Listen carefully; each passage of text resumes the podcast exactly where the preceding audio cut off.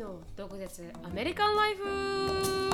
イエーイはい。今週も始まりました。しのぶとなるみのアメリカンライフ。はい、101回目です、ね。101回目ですね。本当にその通りです。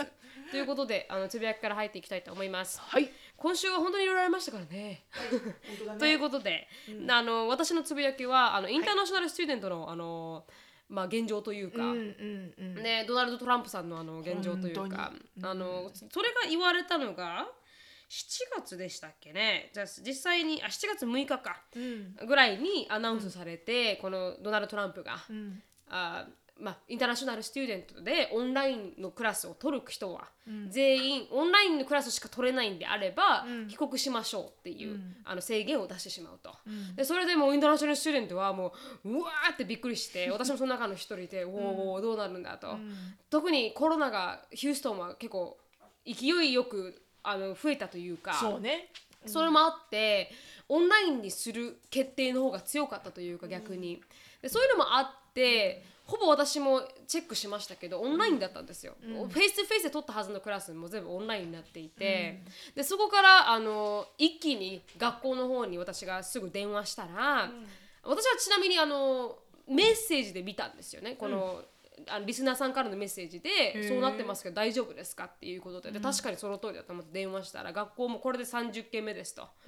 電話が来たのが、であのもうみんなから不安の声が来てるけど正直何もわからないって言われて、結局何もわからないまま、ウェビナーがあってそれがウェビナーがあったのが3日前ぐらいですかね、うん。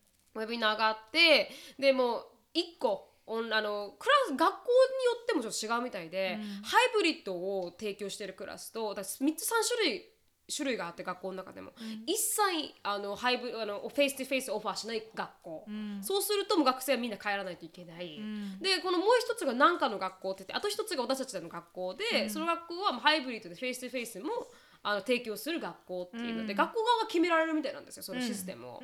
でそれであの私たちはこのハイブリッドをオファーする学校だったんで、フェイス2フェイスのクラスを1個でも取っていれば、規定にあの入るから、あの帰らなくても大丈夫だと。うん。であの、まあ、学校自体にもう帰ってる人もいるんですよねやっぱり学校に帰国しあきあ自分の国に帰国されてる方たちは帰ってこれないと。ほその人たちは、まあ、このオンラインで、う。うん。あの授業を取ることができるからそれで卒業することもできると。なるほど。うん、だけど、OPT はできませんよっていう形の規定があって、メインテインできてないので、うん。っていうまあ話があった。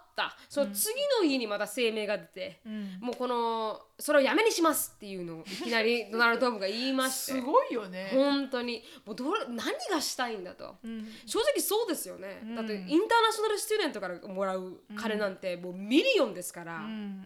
なのであの実際にその article が出てたのでニューヨーク・タイムズで、それがどんな article だったかというと、いや US uh, resigns plan to strip visa from international student in online classes. ということで、この取りやめましたと。トラルドアドミニスあトランプアドミニストレーションがもうやる、やりませんと声明を出しましたと、その理由が、ハーバードと MIT があのこういうことをするんだったらあの訴えますよっていうことを、ハーバードとあ MIT が言ったせいで余計こじれて結局なくなってるんですけど、確かに。で昔から結構厳しいんですけどオンラインクラスは一切取ってはいけないっていう規定があるんですけど、コロナなんで、そうだよね。え、え、オンラインクラスは何？取っちゃいけないの？取ってはいけないというか1個だけって決まってるんですよ。その、あの、インターナショナルスチューデントは。は？はい、だからそれ1個以上取ってはそれはいどうけない。いうあのバックグラウンドで昔からそうですね。私がやってる時からずっとそうです、まあでもあれならそうか。オンラインなら別に日本からでもできるじゃんってことか、まさにその通りだと思います。だからフェイス2フェイスのクラスを取らない限り、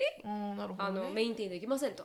いう方ことがまあ決まっているんですけど昔から、でも今回はまあコロナのせいで私たちにコントロールがあるわけではないので、学校側もあの、危険をアボイドするためにやってるんで、そういうのでそんなあの言いがかりはないっていうことで、まあ、みんなが訴えて、ペティションもあってサインしてくださいっていう、で結局なくなってるんですけど、正直なくなったって言っても本当にそれがなくなったのか なくなってないのか、怖いね。はい、分からないもんで、だから完全にこのトランプさんがこう、プレジデントになってしまってからは、その移民の立場っていうのが結構揺らぎますよね。くなんかこう、ふこうなんとも説明がつかないうん不安さはあるよね、うん。なんかこうそもそもなんかそんなに早く、うんカツカツカツって決まっちゃうんだねっていうのが、うん。やっぱこう日本人からはすごくこう馴染みがないというか、うんそんないきなり留学生の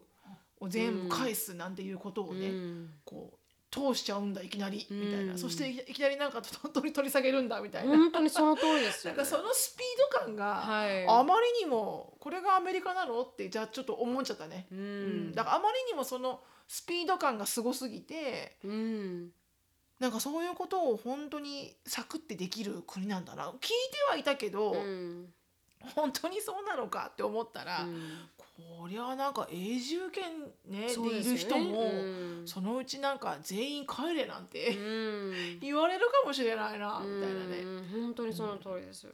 だから不安定ですよね。うん。だって私も実際にあのインタインターナショナルスチューデントなんてもうキャッシュカウみたいになんかこう、うん。お金だけを出してる子供、まあ人たちじゃないですか。そうね。うん。特確かにもう本当にお金をあげてる感じね。本当に本当に学校に対して、うん。だからまさかお金をあげてる人たちが切られるっていうのは想像してないというか、うん。うん。だって学校ってそれで10万ああの10 million とか、うん。あのハーバードなんて学費その学生だったら60,000とか600万とかですから、それをきスパスパ切れるとは思ってなかったんで、うん確かに H1 ビザとかって言ってアメリカ人の雇用を取るようなビザであれば、確かにまあそれは。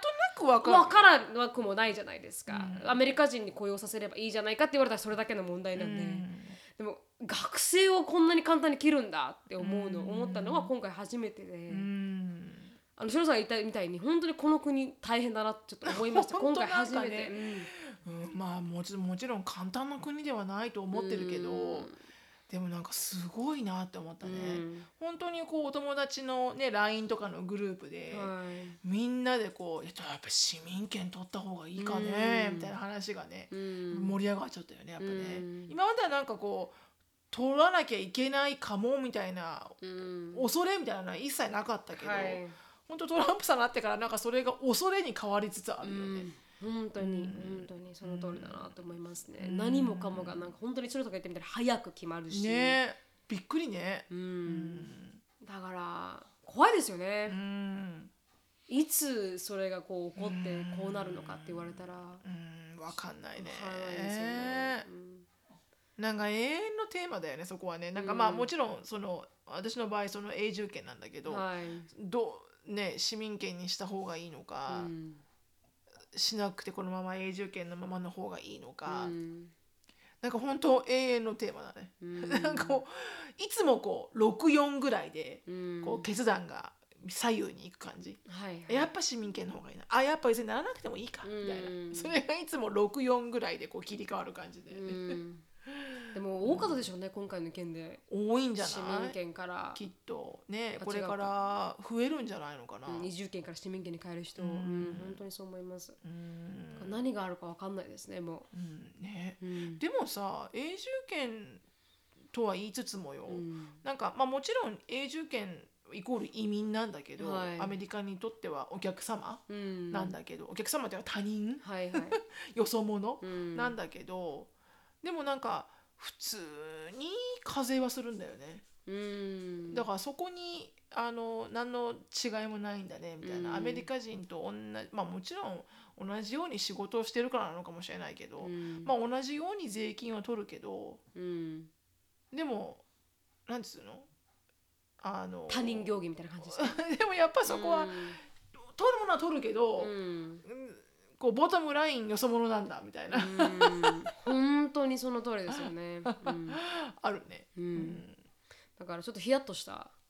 確かさね。本って私ほんとすごい前の記憶だから間違ってるかもしれないけど、外国人登録書まあだから外国人ではい。日本人と結婚して、うん。で日本に住んでますではい。働けますっていう人は、外国人登録証の人って所得税がうん。あれ？わかんないな。なんか所得税が同じだったかな？日本人と、うん。なんか違かった気がするな。外国人が安かったイメージですか？それとも外国人登録証ではい。働いてる人に対してのうん。所得税の引かれ方が少し柔らかったじゃなかったのかなって思った、うん。なんとなく。あれ？だったんじゃないかな。なんか昔のね前の旦那がうん。日本でアルバイトしたことがあって、はいはい。その時の給与明細を見た時に、うん。あれ？引かれてないって思ったんだよね。なうん。何かを引かれてないか引かれてる額が少ないなって、うん。その時に人事あ経理かはいはい。の人に聞いたら外国人登録証の方だからってなんか言われたような覚えがでもそんなのもうなんかもう20年ぐらい前の話だから、うん。もう覚えてないけど、ううんんだからなんかあなざっくりとあ違いがあるんだって思ったのを覚えてて、それはアメリカは完璧に関係ないからね。そうですね。普通に取るからね。うん。うん。どっちかというと取られる方ですよねうん。学生とかは。確かに特取られる方。うん。なかなかちょっとうん。それがありましたね今週は。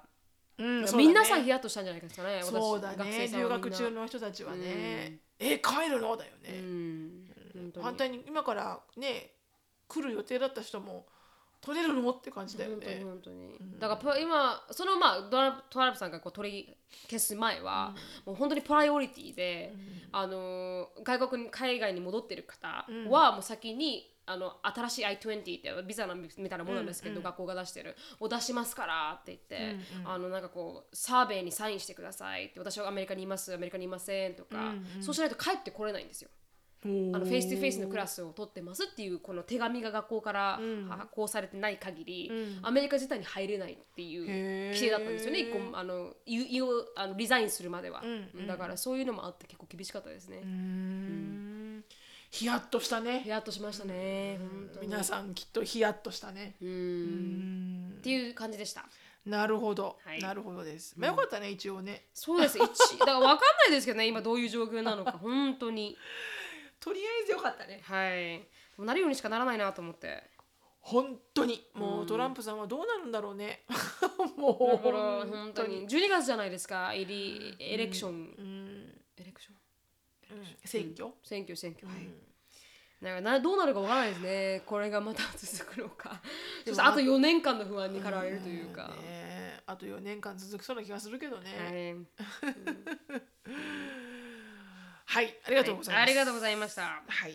えーとね私はねえー、と学校が来月、今7月で本来学校が8月から、うん。8月の末ぐらいから中旬ぐらいから始まっていくにあたって、はい。こうやっぱこうリターントゥスクールのバックトゥスクールのレジストレーションが大概今頃なのよね、はい。普通であれば。うん。それでいろんな学校区が、うん。あのリモートでオープンするのか、はいこう100%リモートになるのか,、うん。なんか半々になるのか、うん。じゃあスポーツはどうするかとか、うん。なんかそういういろんなこう競技が決決着を迎えてきてて、はいはい。で毎朝ニュースを見ると、うん。どこどこの学校区は100%最初の10週間が100%リモートで、うん。その後、えーオンキャンパスに戻るとか、うん。でどこどこの学校区は半々とか、うん。あの生徒のあの家族一家族のあのチョイスによるとか、うん。でまだうちの私たちのいると学校区がちゃんとした方針が出出てなくて、うん。うん。結局どうなるんだろうなって思ってるんだけど、うん。そう。だからなんかいつも。ですか？リモートの方が多いですか？子供たちは？オンラインの方が多いですか？多い？他の他のなんか他の区域とかでは。他の区域。はい、わかんない、あ。うん、でもほとんうんわかんないけど、うん。でも100% on campus っていうのはいまだに聞いてないね。あそうですかやっぱり、だから,、うん。だから最初ちょっと手出しが出だしがオンラインでうん。キャンパスになるとか、うん。であとは半々で、はいはい。お客あのその各各家庭のチョイスによるとかっていうのはちょこちょこ聞くけど、ううんちの学校区は100%キャンパスに戻りますっていうのは一個も聞いたまだ聞いたことないね、うん。だからほとんどリモートなんじゃないのかな多分ね。でも大変ですよね共働きで家にいない家族っていうのはねね。うん、どうますだねフレキシブルな家庭はいいけど、はい、本当にフレキシブルじゃない家庭なんかは、うんなんかねその12歳とかさ13歳とかい、中学校ぐらいまで行ってればまあまあね、はい。なんとかなるかもしれないけどちゃんとやってなさいよとか言ってできるかもしれないけど、うん。小学校低学年のこと書いたら無理だよきついでね。すよね。だ自分でディスプレントしてできる年齢ではないじゃないですか、そうまだね自分でご飯とかもね、うんまあ、作っておけば食べれるけど、うん家に置いておける年齢ではないからね。うんうんなんかそんな子だたちが、ねどうなんだろうね。そしたらねなかなかお父さんお母さんも仕事に戻れなかったりなんかして、うん。ねどうなるんだろうと思っちゃうけど、うん。まだ10月今年の10月ぐらいまではその状態が続くんじゃないかって言われてるけどね。うん、そうですね。確かに確かに、今のねこの状況がね。う。ん、きついですね親としても。うん。ね、まあ親もね別に仕事に行かなくてもいい環境が作れるならいいけどね。うんだから私が私みたいなのが子供でずっと家にいるのを親がテイクケアしないといけないったら私でもダメですもん。わかります？私みたいなのいたら大変だなと思いますもん。なんで？エネルギッシュで？エネルギッシュで。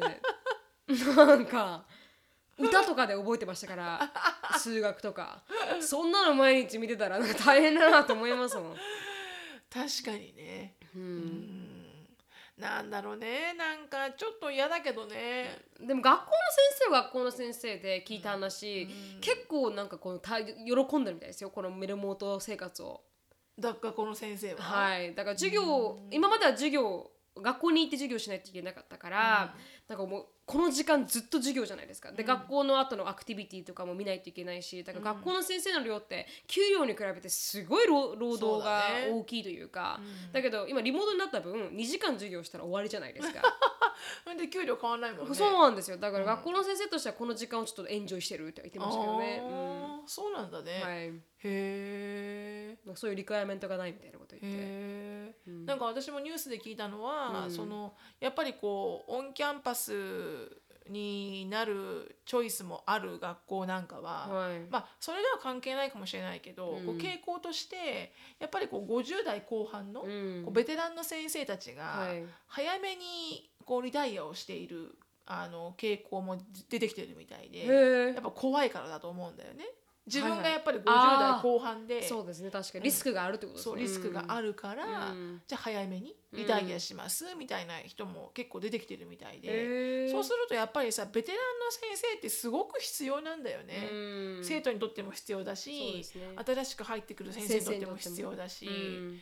でやっぱキャパシティがすごいよねベテランの先生って。私も見てて思ったけど、うん。やっぱこう腰座ってるし、うんあのすごい安心感があるんだよね、うん。50代後半とかの先生とかって、はい。クラスに行くとね。うん。で若い先生もエネルギッシュで素晴らしいんだけど、うん。でもなんかこうやっぱこう経験を何十年も積んだ先生って宝だなとか思うの、うん。だからそういう人がこう早めにねいなくなっちゃうというのは子供にとってはこう残念だなとか思っちゃうよね。確かに。うん。でも全部変わってきましたね本当にこのねコロナっていううん。現状のもと。うん本当に。なんかもう今までの概念がもう完全に180度覆されて、なんかこうこの後どうなっていくんだろうみたいな、ね新しいニューノーマルってニ言われる。ューノーマルウィズのコロナってね、はい。なアってフターコロナウィズコロナってね、うん。だからどうなっていくんだろうなって思いますよね。どんどんガイドラインが緩くなっていくのか、うん。それともっと厳しくなっていくのうか、んわかんないね。うん。だから今回の件はこのやっぱり学生さんは私たちの場合にね学生さんはアメリカにいるも授業を取ってる学生さんは許されるんですけどオンラインが、うんね。今から来る方はやっぱりダメだって言われてるみたいですね。あそうなんだ。フルオンラインは。うん必ずフェイスフェイスがある学校で授業を取らない限りビザは下りませんみたいな感じにするみたいですけど。だからだからどんどんどんどんなんかこうシフトしてきますよね難しい方向性、だからなんか変わってきますね難しいね。うん。どうですかこの子供たちリモートになったら全て。なんかねあショーンはうん。イエーイって言ってるけど、はい。アシュリーはなんかやっぱ学校に戻ってせなんかこうお友達とか先生に会いたいみたい。あ逆逆だと思ってました。でうん。ショーンはなんかリモートで結構それで万歳って思ってる。えー、意外だ、ね。彼のがなんかソーシャルバタフライかなと思いましたけどね、うん、彼の方がソーシャルバタフライなんだけどね基本的に。うんでエリカはオンラインでクラス行くのやりたくないって言ってるけどね。オンラインでクラス行くのやり方どういう意味オンラインの授業が苦あ手。いや嫌なんだ、ううん。んなんか学んでる気がしないみたいな。それはそうがありますね、うん。でだから嫌だって言ってたけど、ううんん。まあしょうがないね。うんまあ変えられないからね。確かに確か 学校学校が定めることをするしかないからね。に確かに確かに、まあ、自由はないですね。そう、うん。そうね、うん。と思います。だから親は大変ですわ本当に。お疲れ様です、ね本当あのね聞いてらっしゃる方のだってね先生がやってなきゃいけなかったことをやらなきゃいけないじゃん。うん、そうですよね。本来なら学校で先生が上、ね、A から G までやってることを、うん。終わったのあれね、うん。第1章終わったの、本当ですよね。次2章のあれでしょ？ってや、うん。や確認しなきゃいけないじゃん。そうですよね。まあそれも。ホームスクールみたいなもんですもんね、うん。ほんとほんと大変な。でこの前ねゲストに来た恵美子さんも言ってたけど、うん。あのもう親にうん。先生みたいなお給料をうん。ガバメントが払うべきだみたいな、うん。確かに。確かにそれはあるそのかもし通りと私も思ったよ、うん。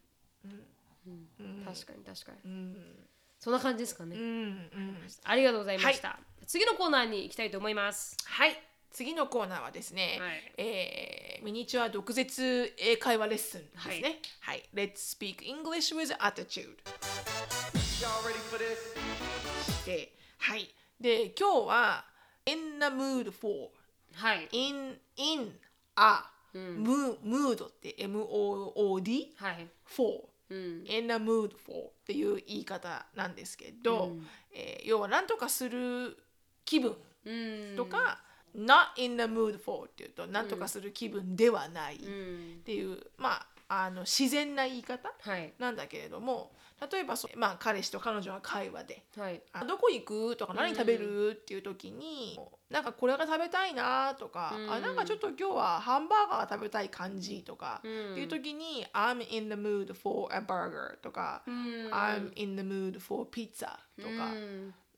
ていうとこうなんか自然に会話をしてる感じ。確かに。なんか I wanna, I wanna go eat pizza でもいいんだけど確かに I wanna, I wanna eat hamburger でもいいんだけど、それよりもこうそれだとまあなんかハンバーガー食べたいっうんていうだけ。はい。でもなんかハンバーガー食べたい感じみたいな。うん。ことは言いたい時には I'm in the mood for うん。何々っていうつけるうん感じ、でなんかこうで反対に言うと彼例えば彼氏が、私が話したくないことをうん。話そうとしてきたと。昨日のねアーギュメントみたいな。アーギュメントだけどね、うん。みたいな。昨日君が言ったことなんだけどって言って、うん。I have a question about what you said last night みたいな。嫌なクエスチョンとした時に、うん。今日これからね、うん。天気のいいピクニックに行こうとしているドライブの時に、うん By the way, I had a question about what you said last night 言った時には、I'm, I'm not in the mood for that. うん。って言ったりとかすると、こうなんかちょっとそれは話す感じじゃないな今。みたいな、うん。なんか I don't wanna talk about it だとちょっと強いけど確かに確かに。I'm not in the mood for that right now ね、Could we talk later? っていうとなんかこう柔らかくこう、断ってる感じ。うん、ちはあょっとそれは今話すのやめない？みたいな、うん。少し柔らかく言ってる感じ？うん。で何でも結構応用聞くので確かに確かに。何にもかんでも。よく聞きますもんね。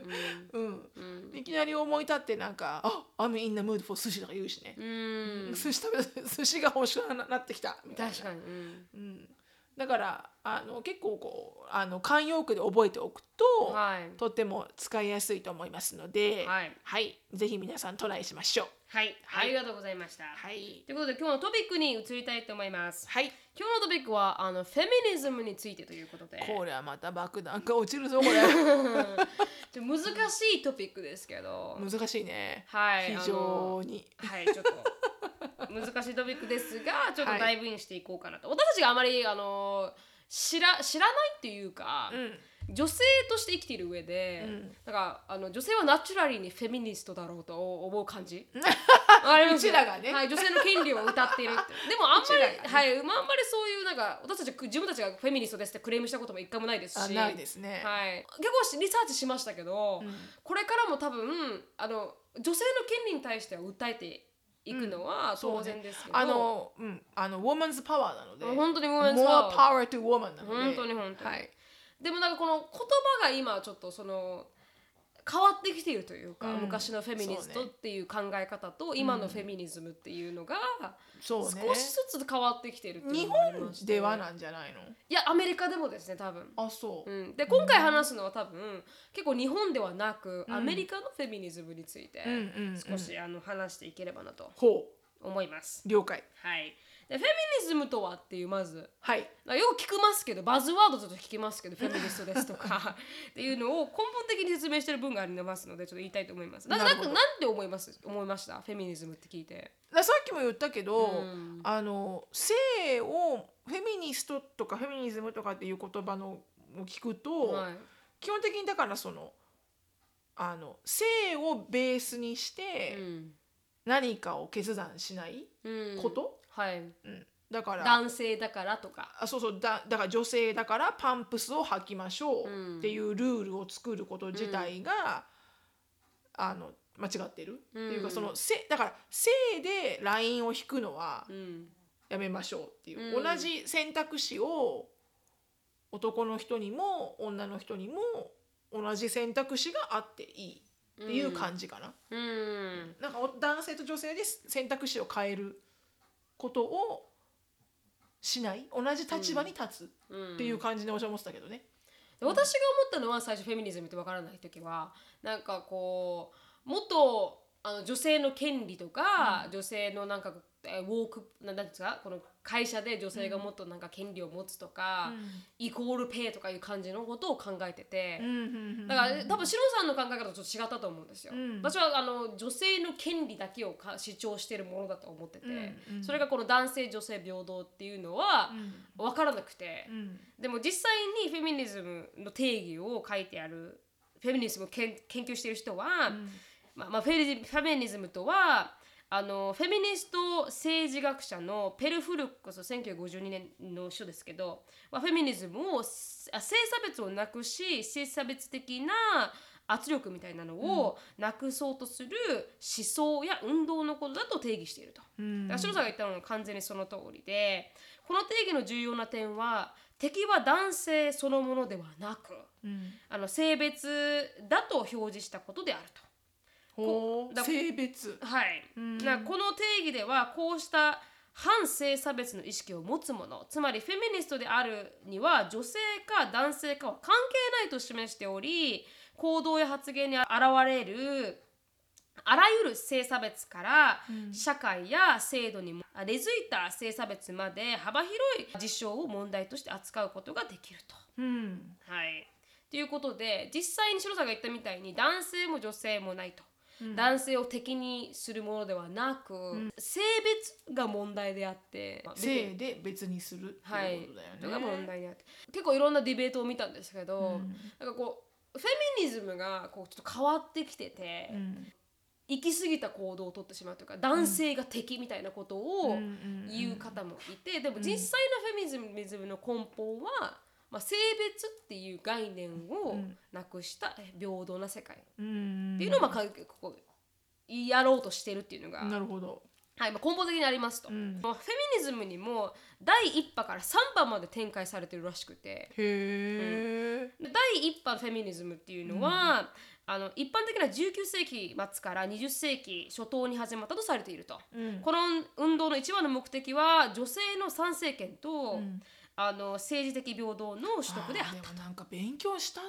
そうですよね、うん。だから女性にもっと権利をとか女忘性に。れちゃったけど勉強したね。はい、参政権をって言ったのが始まりで、それが第一波フェミニズムっていう、まあ、それも本当完全に女性の権利を主張するために起こったうんうん。流れで、結局女性はあの勝ち取ったじゃないですか、その1958年とか1929年代は、女性の衣服として当然視されていたあのコルセットとかうん。を着ないとか。うん。コルセットを廃止しましょうとか、ん。あの改良運動とかもであと女性が教育を受けられている受けられる環境を作りましょうっていうのが第一波だったみたいなんですよ、ほうほうほう。ん。でそれから結構変わったんですよね。でこれがあの関係としていろんなまだフェミニズムの議論のや活動が、まあ、第一波のせいで行われていくと。う。うんうん。で第2波が来るんですけど第2波フェミニズムっていうのは1960年代に、あの開催された、ウメンズ・リブ、女性解放運動とも言われていると、うん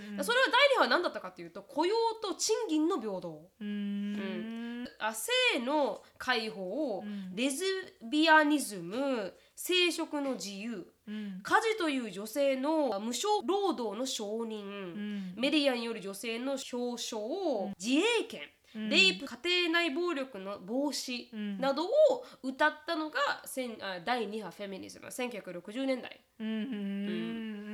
女性は家で働くものだとか、主婦業とかね。主婦業とかが、いやそれは違うんじゃないかと、女性も平等的にあの社会に出て、うん。あの働く権利があるんじゃないかとかっていうのを賃金の違いとか、うん。まあ、を歌われたのが、うん。1960年代。なるほど。はい、でも、1960年代にそれがあったっていうこと自体、うん。早いですよね。だそううん。そういったらおかしいですけどもっと早くにあるべきだでしたけど、うん。日本ってまだメディアとかでは、うん。女性が家庭に立つものだっていううん。イメージをこう出して結構多い気がして、普通に CM とかでも、うん。お母さんが前掛けしてるもんね。そうじゃないですか、うん。あ漫画とかでもおおそうお母さんが前客して台所に立ってる漫画とかって当たり前にあって、うん。でポンさんがすごくあのその活動をしてるんですけど、うんうん見てる見てる。うんすごく面白くて、彼女のこのインスタグラムって、うん。なんかこう漫画を通して、私たちが植え付けられている女性のイメージっていうんですか、うんうん。が結構載ってるんですよ、うん。だから女性がこの家庭にいるっていうのが当たり前っていうことを、うん。まだ日本は続けているというか、でもアメリカは1960年代の時点でうん。それはいかんと。いかんと、うんそれを承認しようと。はい。っていうのが出てきたっていうのは、うん。結構早い段階でうんなくそうっていううんのが出てるなと思いますね。シロさんの時代はどうでした？やっぱりあの女性がやっぱ家庭にいるっていうのは当たり前みたいな感じでした？あ、まあ、日本の話ですけど私はあの1000に90年代に生まれてるんで、うん。私の時代も完全にその通りだなって、うん、そうだと思うよ。だ,、うん。だったね基本的に多分そうだよね。それ以外のことはなかったよね。同じだと思うよなるみちゃんの時と、うん、あんまりじゃあ変わってないっていう、うん変わってないと思う、うん。じゃあおおお母さんが働かれてたじゃないですかしのさんの場合は。そうだね。珍しい方でした学校では。いやそうでも、珍しくはまあ半々かな、うん。専業主婦のお母さんのお友達もいたけど、でもそれと半分同じぐらいパートに出てるお母さんもいたし、うん。ただ正社員っていうお母さんははあほとんど見なかったかな、うん。フルタイムで働きに出てるお母さうんんは覚えてないからいなかったんだろうね。私の周りではね、ううん。んお友達の輪の中にはいなかったかもしれない。パートさんはたくさんいたよ、うん。その辺のスーパーで働いてるお母さんとかはいたけど、女性がキャリアを積んでるっていう感じの周りにはいなかったよね私はあの沖縄って結構共働きがすごく多くて、だから私の母も働いてましたし、うんうん。結構いましたね私の周りは、うんうんお母さんが働いてるっていう。でも多分土地勘にもよるのかもしれないですけど、うんうん。専業主婦が少なかったですね私の場合は周りが。うん。でもしろさんが言ったみたいになんかこうキャリアを積んでるかって言われたら、違かったかなと思いますよね。うんうんうんうんうんでもアメリカ多くないですか？女性がキャリアね積んでる方。多いね、うん。それは本当に日本よりも前から進んやってるよねきっと、うん、なんかアシュリーのお友達のお母さんもあのジャッジって言ってましたもんね。うん、ジャッジだしエリカのバスケットボールやってた時のお友達のお母さんもオイルガスでトップトップっていうかあのマネージャーで下が全員男性だし。う、ん、それもまた珍しいですよねオイルガスのせ産業ではね。うんうん。そうだね。結構女性が活躍してらっしゃるよね。私が取引してた某大手通信会社の社長さんも女性だったし、意外にあ2つだな。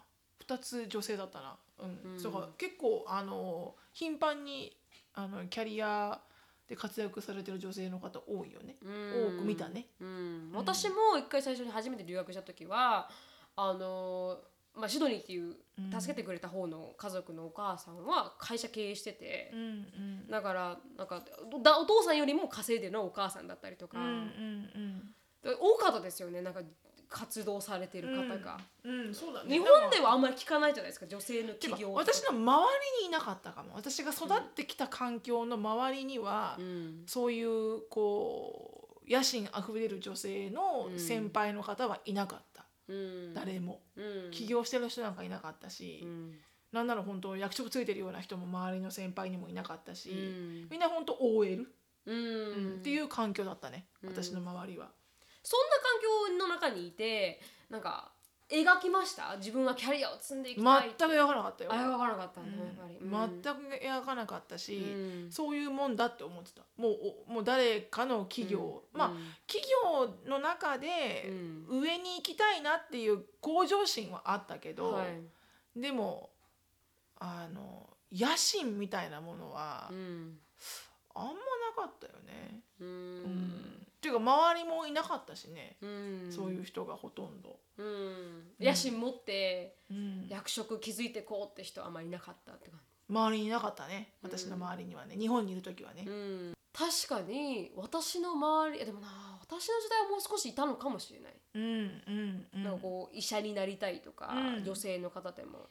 でもキャリア築いていきたいっていうのは少し言い始めた頃だと思いますね、うん。私のところからしたら。うんうんただ OL になりたいなっていう人はいなかったかもしれない。うんうんうんだから少し変わってきたのかもしれないですね日本の世の中も、うんそうだね、はい、第3波は1990年代に起こったやつで、あの女性を性より肯定的に訴える運動やそれまでのフェミニズムの目的はすでに達成されたとあの前提するポストフェミニズムが起こったと。うんこれらを第2波バックラッシュとする見方もあるが、うんここでは第3波フェミニズムとして評価したいと。うんで第3波フェミニズムになると女性がさらに性の主体性を主張するようになると。うん女性が主体的にセックスを楽しむためのフェミニストポルノを女性団体が主導して作成するようになるものなるのも、うんあのこの頃からであると。うんでまたセックスウォーカーをセックスウォーカー救うのではなく、セックスウォーカーをサポー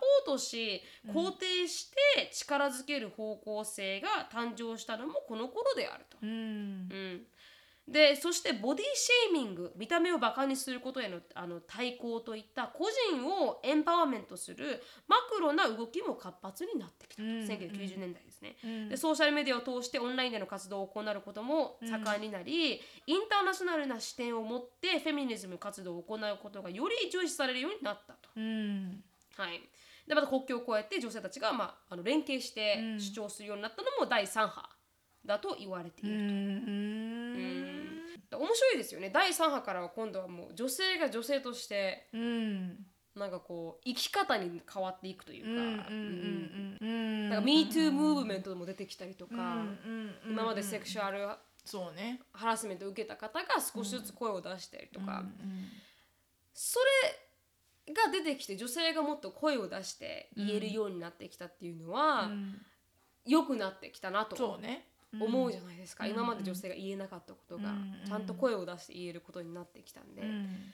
でここからが結構あのなんていうかうん。トリッキーなところというか、うんだからフェミニストを歌ってん。男性に対してヘイトレットななんかこう憎いって思うことをうん。主張する人もいらっしゃるし、うんだそれが要はフェミニストだって思ってる人もたくさんいるってことだよね。はい、だからフェミニストって今聞くと、うん。あんまりいいアイディアが浮かばないっていうのは、うん。正直あの現実なことであって。だね。うん。だからそこら辺が悲しいところですよね。昔は本当に女性のの権利を主張して、うんうんうん。こういういいムーブメントが出てきたはずなのに、うん結局今のこの考え方の違いとかで、ネガティブなかんあのイメージがついてしまってるというか,、だそれは本当にフェミニストの方たちも言っていて、うん。それは少しなんかこう悲しいところだって言って。本当だね。うん確かに確かにそれが本望じゃないみたいなうねん、で私がこの見たのは、うん。この女性フェミニストだった女性が、うん。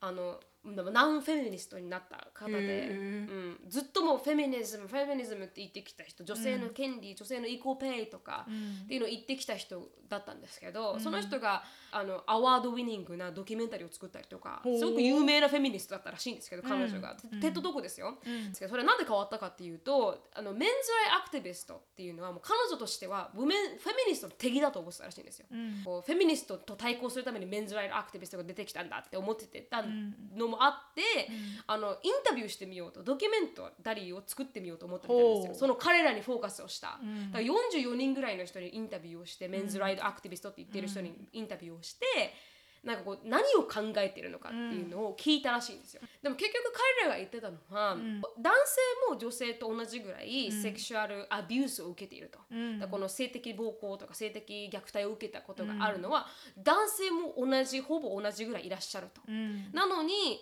ウォメンズシェルターは、この女性がこうかくまられるシェルターは2000以上あると、アメリカには、うん。でも男性のための性的暴行を受けた男性たちのためのシェルターはあ1個しかないとアメリカに、うん。うんでそれはちょっと不平等なんじゃないかと、本当だ。ううん。ん、ってか彼は言ってるんですね、うん。でプラス離婚しますって時に必ず女性の方がカステリーが高いとまあそうだね。女性があの親権を確かにね。取る可能性の方が高い。とそうだね。それがどんな理由であっても、うん。女性っていうだけでうん。親権を取られる可能性が高いと。そうだね。でその、すあたかも女性があのセクシャルビュースを受けてましたみたいなことを言ってしまえば、うんうん。男性の給料から取られる量ってもうえげつないじゃないですかアメリカは、日本ではないですけど、日本は本当にそこら辺がまだアメリカの50年もうん。遅れてるなって思うところで、うん。アメリカは給料からバンって男性は天引きだからね。天引きですよね。でも日本はなんか値切られたら終わりなところ。そっか。天引きまでパワーはないもんね。ないんですよ。だから日本だと苦しいですけど、うん。女性の立場の方が本当に弱いですけど、うんうん。アメリカはこうそういう accusation をされた場合やってもないことを言われて、うん。男性が守られる立場って本当に少ないらしくて。そうだね。うん。うんだからもしセクシャルハラスメントって言って accusation を送られやられた場合に、男性が失うものって相当でかいんですよ。うんそうだね。うん。正しくなかった場合に、うん。家族も失う子供を失う、うん。離婚される、スカーラシップを取る予定だったのにそれもなくなるとか、うん。っていうので不平等じゃないのかっていうのを訴えてるんですよ。うん。まあメイクセンスするなって確いうかにね。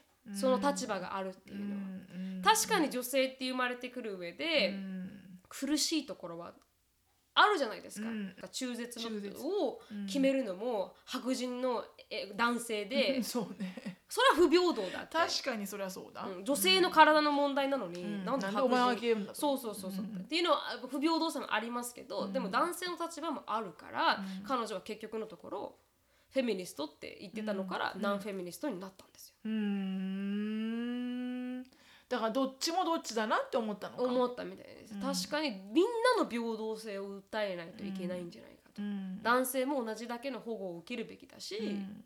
だからそれを全部ひっくるめたのが、うん。じゃあジェンダーイクオリティなのかな、はいだと思います。ひっくるめたのが、うん。その下にこう派閥が、ねはい、ジェンダーイクオリティっていうカテゴリーの中に、うん。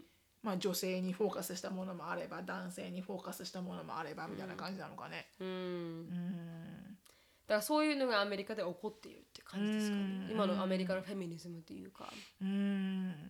でも私が疎いだけかもしれないけどあんまりそのニュース見てるけど、うん。毎朝ね、うん。でもあんまり耳にしなくなってはいるような気がするんだけどな。その言葉自体が。フ。ェミニズムっていう言葉が。うん。うん。そんなにこう耳には入ってこないよね、うん。と思うな私はね。う。ん。うんだからそうあんまりこう話題になってないのかなっていう感覚はあるけどね。うん。まあいろいろありましたからねその間にブラック・ライブズ・マターとか、うん。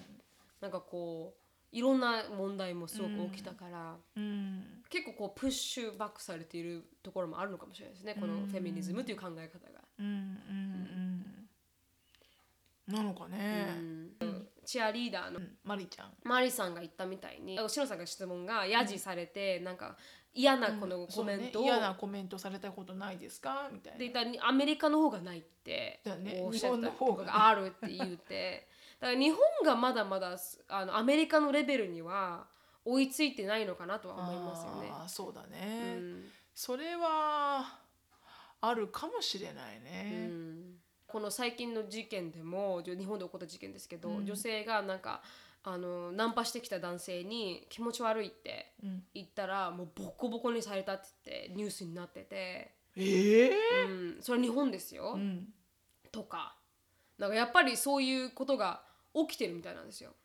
気持ち悪いって言っただけで。はい、だからなんかそういうなんかこうなんていうんですか？こう事件があったりとうか,、んで日本ってやっぱりなんか女性がやこうお酒を継がないといけないとか。っていうのもまだあるじゃないですか、うん。このカルチャー的にっていうんですか、ん。でもアメリカでそれやったら完全にアウトじゃないですか、うん。アウトだね、うん。前もなんかこの多分メッセージで来たと思うんですけど、うん。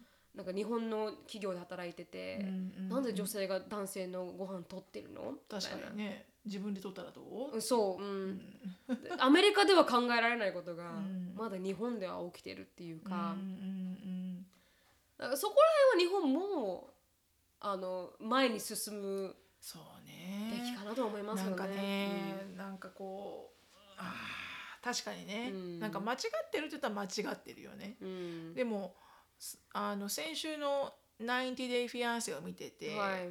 今その90 Day Fiancé もいろいろこう種類があって、はい。で90 Day Fiancé The Other Way っていうのがあって、うん。それは要はアメリカ人の人たちがうん。海外に嫁いでいくのね。はい。でその各国でのドラマを、あのフォローするんだけどあのどの国に行ったんだあの人は。黒人の女の子が、うん。ブリットニーだったかな？はい。があーどこ行くんだあれ？は、えー あのすごくこうイスラムの国イスヨルダンだ、ヨルダンはい、ヨルダンに行くんだ、うん。で彼氏があのすごくしあの経験なイスラム教徒の彼なのよね、うん。でその彼のところに嫁ぎ嫁ぎでっていうか、まあ、結婚を前提に行って、でお父さんとお母さんと会うんだけど、うん。その彼のねおうん。父さんとお母さんに、もうまずねえまあ話には聞いていたけど、うん。あの本当に衝撃的だったよね。あのもちろんさ、ね、肌も見しちゃいけないし、うん。であの胸元なんて開いてる服着ちゃう。だから女性の着てる服ってもう本当に上から下まですっぽりもう顔しか出てないような服を着るじゃない、うん。あの人たちって。でその服を彼が買ってくるのよね、はいはい。これを着て？着てくれうん。みたいな。うん。でもその彼女はあその時は服じゃないや、うん。あのせめて頭、はいはい。頭だけこう巻いてくれみたいなうん。のを持ってくるの。うん。でも彼女はそれはやるんだけど、はい。アウト・オブ・リスペクトで、うん。一応文化だからってことでやるんだけど、うん。そのいろんなところでやっぱ彼と喧嘩になるのよね。はいはい。であの彼は彼で、うん。あの例えばそのあの公共でハグをができない、うん。イスラム教徒の人たちは公共でこういうアフェクショネストな行動は絶対しちゃいけない、はい。プラス結婚してないのはなおさらしちゃいけない、うん。手もつないじゃいけないとか、でだからその国はそのカルチャーだけど、うん。彼女はアメリカ人じゃん。はい。だから彼女は彼女なりの文化で私は私は自分で表現するみたいな、うん。でも彼は彼女が表現すればするほど、うん。あのディスリスペクトなのよ彼にとっては。あ彼にとっては。彼にとっては、はいはい。彼女が自分らしくうん。自分のように、うん。アメリカ人である自分のように、うん。フル・オブ・ライフでいろいろこう表現をすればするほど、はい。ディスリスペクトっていうレッテルを貼られるのね。うん。で彼女はそれがもう納得いかなくて、うん。だからあなたのカルチャーもあの理解するから、うん。こう頭も隠したりとかするけど、うん。でも「I'm not changing myself for you」っていう、うん。なんかこうあなたのためにねうんだからミドルポイントに来るならわかるけど、うん。だから私が例えば少し胸元の空いてる服を着るからって言って、does not mean I'm disrespecting you 確みたかいな。だからそれを一生懸命説明するんだけど、うん。彼は全然理解できないの。うん。なぜやるんだ？だからそのやるっていう行為自体が僕がこんなに嫌なのに、うん。それをやるっていう行為自体がうん「You don't love me, you disrespect me」ってなるの。はあ。うん。だからまだアメリカ人の方がうん。やっぱ多多人種のツボで暮らしてるからそうですね「This is who I am」なんだけど、うん。でもやっぱりこう人とのあの違いっていうのも少しこうカスタマイズされてるというか。うん。だからまだこうオープンマインドなのよね彼女の方が、うん そのリレーションシップでは。はいはい。その彼の方がうん。すごくクローズマインドで、うん。どっちかあのそのアーギュメントを聞いていると、うん。本当にこう心が痛くなっちゃうの、うん。なんかどっちもすごく好きなんだけど、うん。このカルチャーがうんすごい大きな壁になってて、うん。どっちかっていうと彼の思い込みの方がはい。すごくやっぱりこう強くて、うん。彼女はまだこうなんとかミドルポイントに行こうとしてるんだけど、うんでも彼はやっぱ彼女になんならうん。こう、ムスリムにこう100%切り替わってほしいみたいな考えなのね。うん。でそれがお父さんとお母さんのとこに会いに行った後に、うんあのお母さんがブチ切れるのよ、そのアメリカ人の彼女に対して。うん。であのそれで、うん。そのなぜお母さんがブチ切れたかっていうと、うん。まあその現地の言葉で喋ってるから、はい。彼女は分からないんだけど、うん。会話が、うん。要はなんか早く結婚しろと。はもう付き合ってるんだから、うん。みたいな。でも彼女は彼女の、まあ、いろんな理由があってうん。時間をかけてるんだけど、うん。それがやっぱ理解できないわけよ。はい。っていうのも多分その彼らの国ではうん。もう男性がし結婚をしろって言ったら結婚する、うん。以上。うん。でも彼女がこう時間をかけてるわけじゃん。はいはいはい。その状況からしてお母さんは気に食わないのよね。うん。そんであのそのなんかこうすごく嫌な会話な雰囲気になってきたなみたいな感じの時に、うん。この彼がそのアメリカ人のその彼女うに、ん。なんか「なんとかなんとかだよベイビー」っていうのね。はい。そしたらその彼女がうん「あの Don't call me baby」ってなんか言ったわけ、はい普通にね、うん。その時だけどそのその時だけだよ、うん。そしたらお母さんが立ち上がって、はいはい。ちょっと英語がわかるのよあお母さん、はいはい立ち上がって、うん。なんか自分のその現地の言葉で、うん。と英語を交えてね、うん。なんかあのお男性がねあなたは男性にね、ノーって絶対に言っちゃいけないんだってすっごいはっきり言うの。はいはい。You don't say no. ええ If man wants to call you baby, he will call you baby. You don't tell him no. すっごい怒るの。う。ん。ですごいディスリスペクトだ。って言ってめっちゃ怒るのね、お母さん。もうそれ聞いてさそのアメリカ人のその黒人の女の子も一応もう物言えなくなっちゃうわけよ、はい。何にも、うん。だから見ててかわいそうだったけど、うん。なんかこうそのお母さんの怒り方を見て、うん。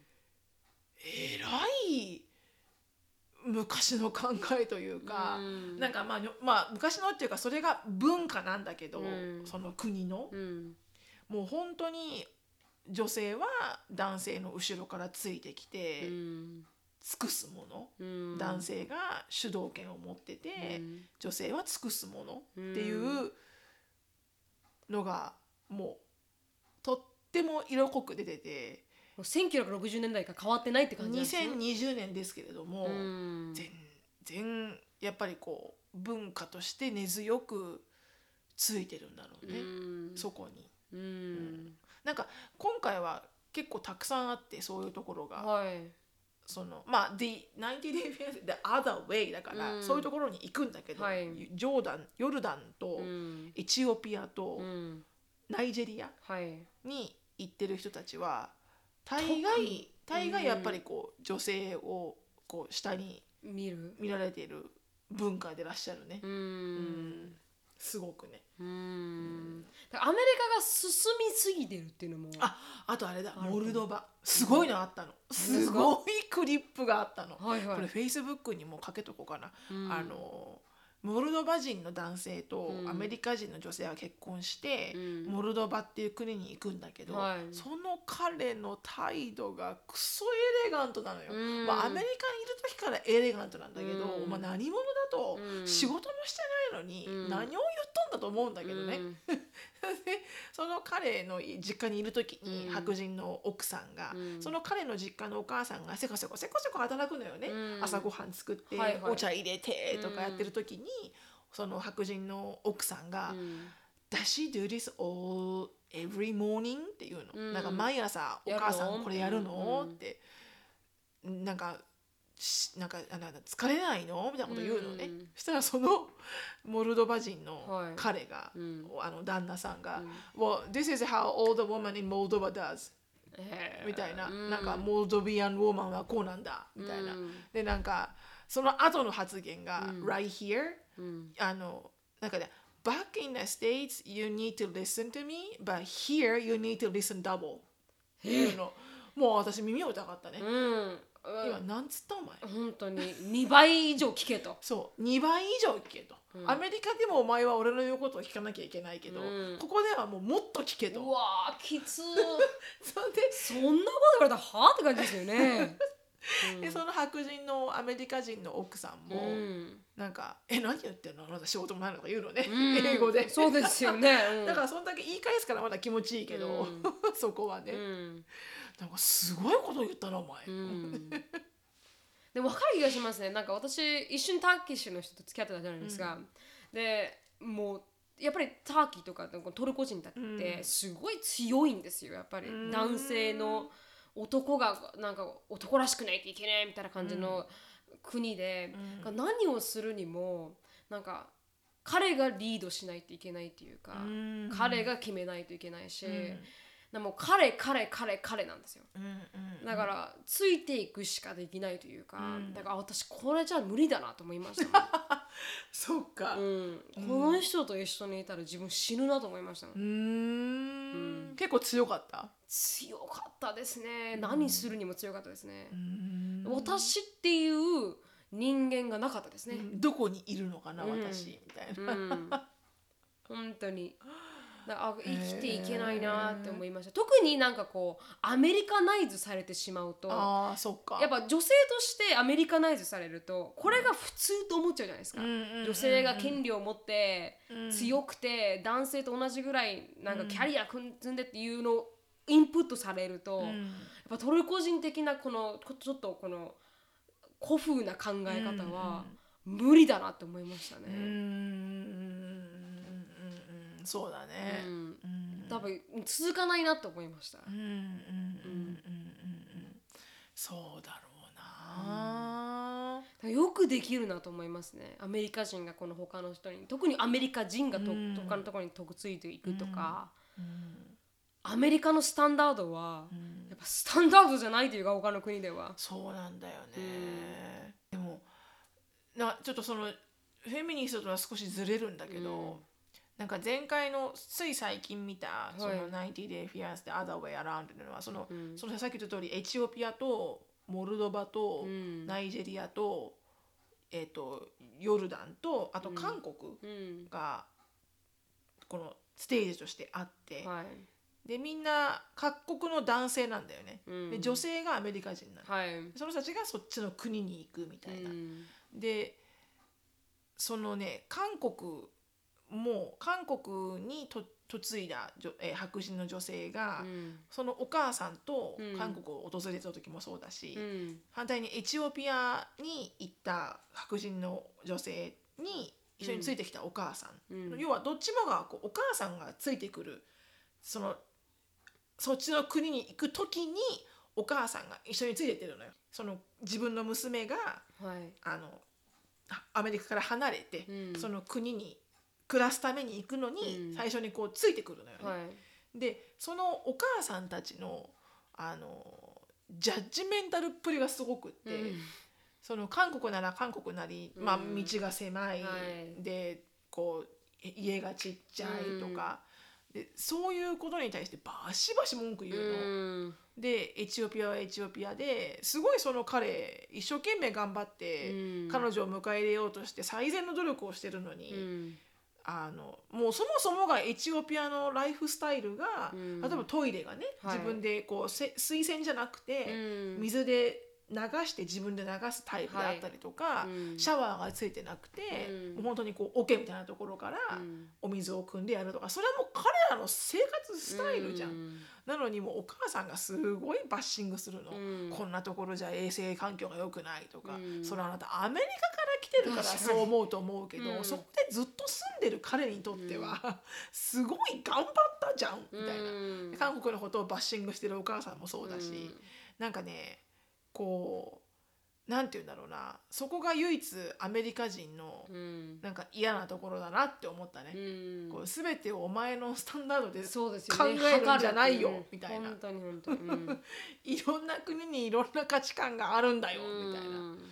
だからなんかこうでその白人あ韓国人のおか家族に行った白人のお母さんは、うん。あの運転席に座らせてくれてるのよね。はいはい。そのバンで来るんだけど迎えに、うんその彼氏の韓国人の彼氏のお母さんとお父さんも一緒に来て、うん。その大きなバンを借りて、はいはい。バンで迎えに来るの。うん。であの運転席の横にその白人のお母さんのお母さんはいはい。を座らせるのよね、うん。それはさすごい尊敬を示してるのよ。はいはいお母さんだから、うん。主にだから、でもそこで「Why the heck I'm sitting in the front?」ってすんごい言ってんの。うわーうん。うわーそれは辛いですね。それは尊敬を示してるんだってばみたいな。うん。たとえなんかそうなんでここに私座るのかなって思っても、うんその言いう方ん「Why the heck I'm sitting in the front?」somebody の言うのね、にうんじゃなくて、うん。ちょっとこうそささやくとかね、うん。どうやったってなんか韓国人の人は英語わかんないけど、うん。お父さんお母さんは。怒ってるなあなんか怒ってるのかなってうん。わかるじゃん。なんかそういうところが見ててああこういうの本当アメリカ人のこういうとこ嫌いと思って、本当アメリカ人そういうとこありますからね。ない人もたくさんいるよ確かに確かに確かに。でもなんかもうザってういう、ん。特にううん。ん。だからこれだからなんかこうナンバーワンワールドモストクレイマーって言われるんだよみたいな、あーアメリカ人がね。確かに確かに。うん。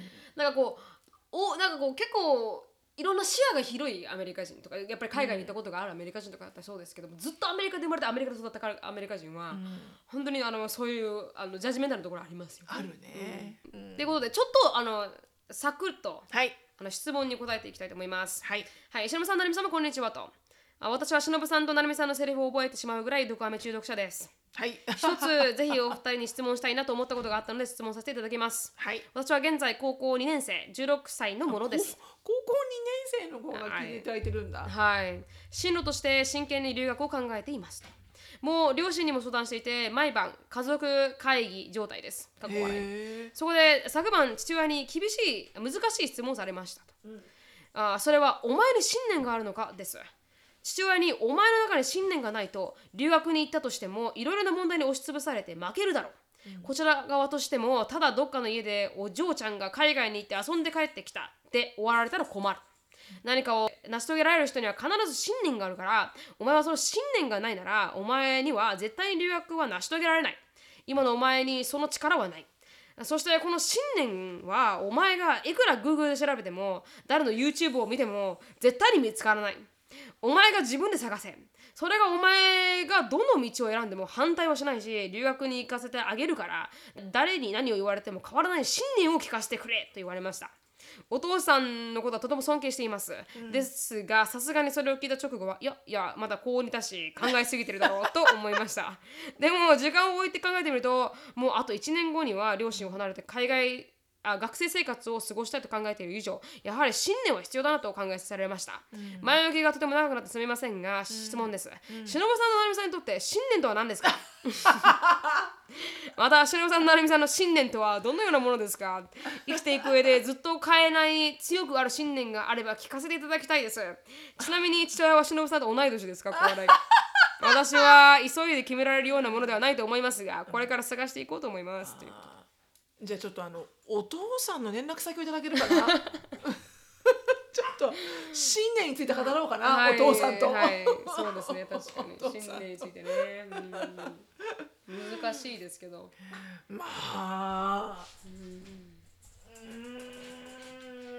私信念があって留学したかって言われたら信念があって留学してない気がするあのすごく浅はかな理由で留学しました私。本当にね、うん、私もその通りですよ。楽しそうでしたから。信念信念なんて。もう犬が次から次へと来ますね。本当に、信念なんて、うん。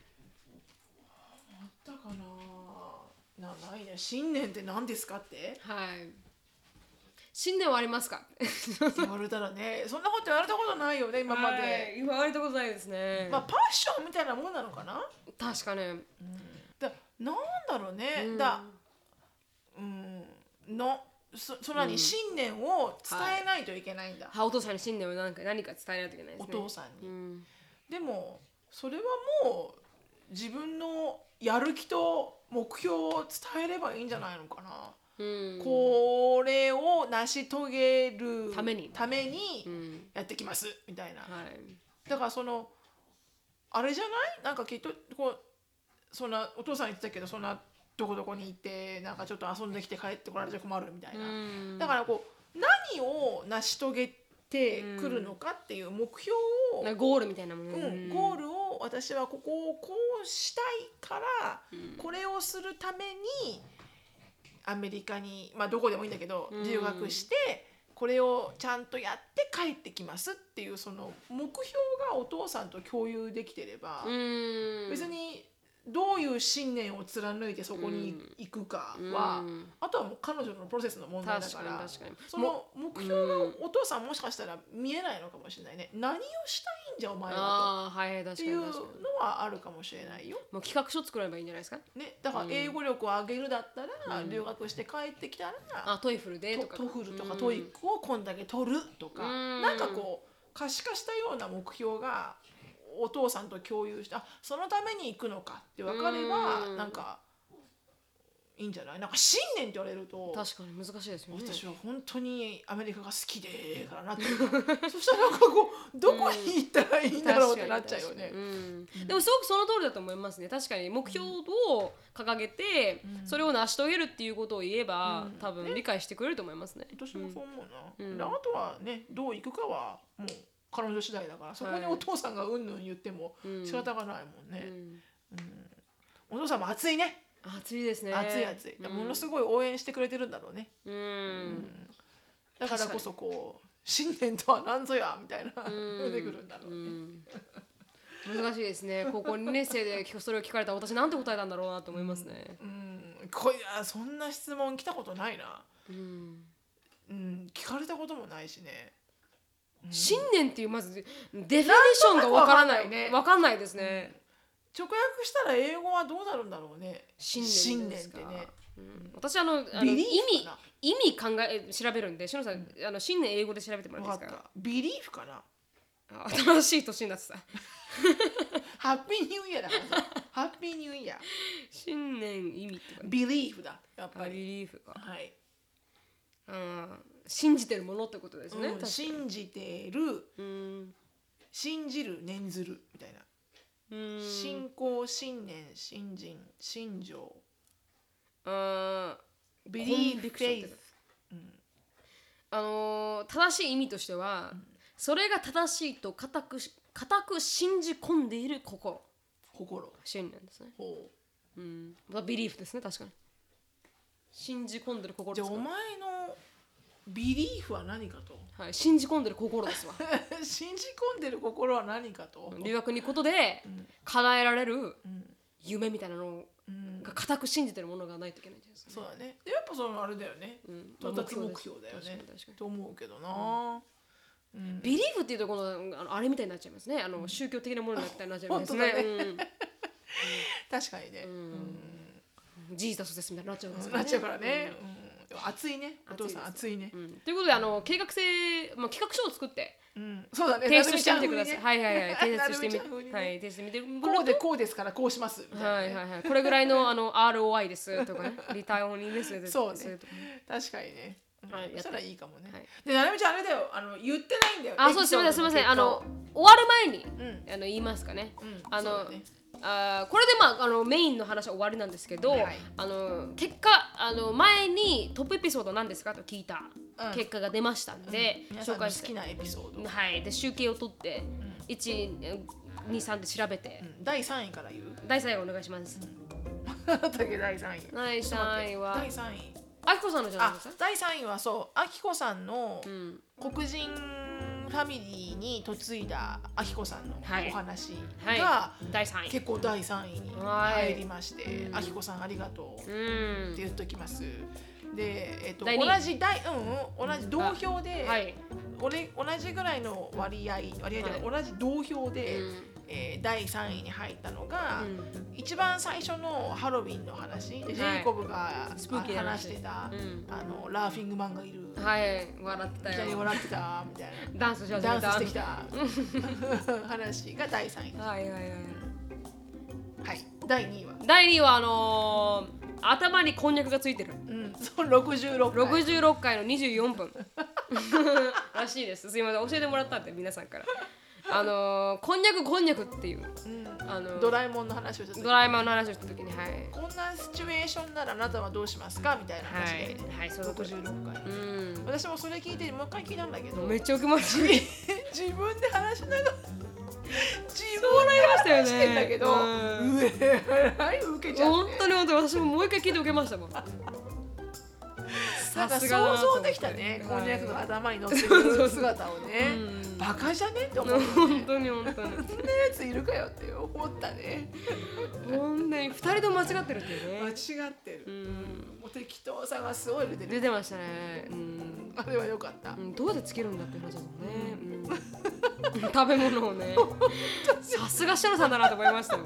画期的な考え方だなと思って。なぜだよねうん。本当。うんうん。そうなんですにはい1位お願いします。はい第1位ははい。あの第1位はえっ、と60あれ？違う。はい。第1位は9回じゃないかと9回、はい。9回の、えー第9回の、えー、と子育ての違い。はい。で私が話した白人さんと黒人さんのお母さんのう違いーん。の人気ありましたところねが非常に人気ありまダントツでしたね。ダントツでしたね、うん。皆さんやっぱいろんなところでこうリレータブルだったのかな、うん。と思いますね。ね、うん。はい。私でも個人的には、うん。あのーあのーなんだっけ。刀を持ってこい。まあ、刀を持ってこいは好きなんだけど、はい。でもあの個人的にすっげえ腹かか腹抱えて笑ったのは、うん。あのチョコレートカバードあれなんだよね。バンブーシュート？バンブーシュート。ああはいはいはいはい。あのー コアラのマーチ。はいはいはいタケノコの里だ。タケノコの里でタケノコの里を。全然コアラの街関係ないですよ関ね係ないや全然。うんでバンブーシュート何も関係ない。何の何話目だったかなって思ったんだけど、うん。あれはなんか読んでてすっごい面白すぎてお腹抱えて笑ったのよく覚えてるうね、んなんかあったなるみちゃん。おおこれはあの皆さんからは言われてなかったあんまり投票されてなかったけど、はなんか自分の中でいや受けたなこれっていう。いしのさんのあーなんかあれあったんだっていやわかります。あのでも私も本当に個人的に好きなのがしのさんが金があったら買ったら切ったらいいっていうやつ。のりしろを切ったらいい金でっていうやつは本当にあまりにも画期的すぎてあまりにもシャープすぎて私はあのあの切り返しはさすがだなと思いましたね。そうだなと思いました。あのディスり方はあの神級でしたね。私はすごく好きでしたね。でもそれをなるみちゃんが「のりしろ」って言ったからだよ。うん。顔の大きいスペースを「のりしろ」って言わなかったら多分私ああいう切り方はしなくできなかったと思う。でもね。ひらめきはなかったと思いうやのりしろかと思っうてんのりしろは切ったらいいよって思ったけど。本当にあれはもう衝撃的でしたね。うんあれはさすがにあの一番でしたね。そう。ん。うなるほどね。はいそうでしたうんそれが結果として出ましたうん、そうだね。なんかこうトップポッドキャストもね、あの日本のポッドキャストのトップ15にはあの確実に入ってるみたいなので、はい私たちのポッドキャスうんト、それもこれも皆様のおかげです。ありがとうございます ありがとうございます。いつも本。当にありがとうございますこれからもどんどんねはい、はいいろんなことについて話していきたいと思います。そうですね。はい長くなりましたんで終わります。はい、ということで、あの、シロさんライフについて知りたい方は、シロフィリップスで、あの、インスタグラム調べてみてください。あの、インスタグラムライブ、ドカメ専用のインスタでは、なんかライブをしてて、はい。で、今回は、あの、いろんなゲスト、まあ、呼んで、あの、楽しくしているので、ねはいぜひぜひチェックアウトしてみてください。そこに、あの、ありますんで、あの、アーカイブ残してあります。だ,、からライブでやってるものをはいちょっと残してある残してある別にライブの時間に見なくても、はい見れます自分の好きな時間に見ていただければ、うんはい見れますんでぜひ見てみてください。はいであのフェイスブックの方盛り上がってますんでしのさんのなんかいろんなこ今回話したもの内容とかが載ってるんで、はいそれを見てみてください。はいあの質問感想等はなるみしき .gmail.com なるみしき .gmail.com にどしどしよろしくお願いします。はい終わります。おい Thank you so much for listening. I hope you're having a wonderful day. Please For follow us on the podcast, but we'll see you in our next podcast. Mm, bye bye.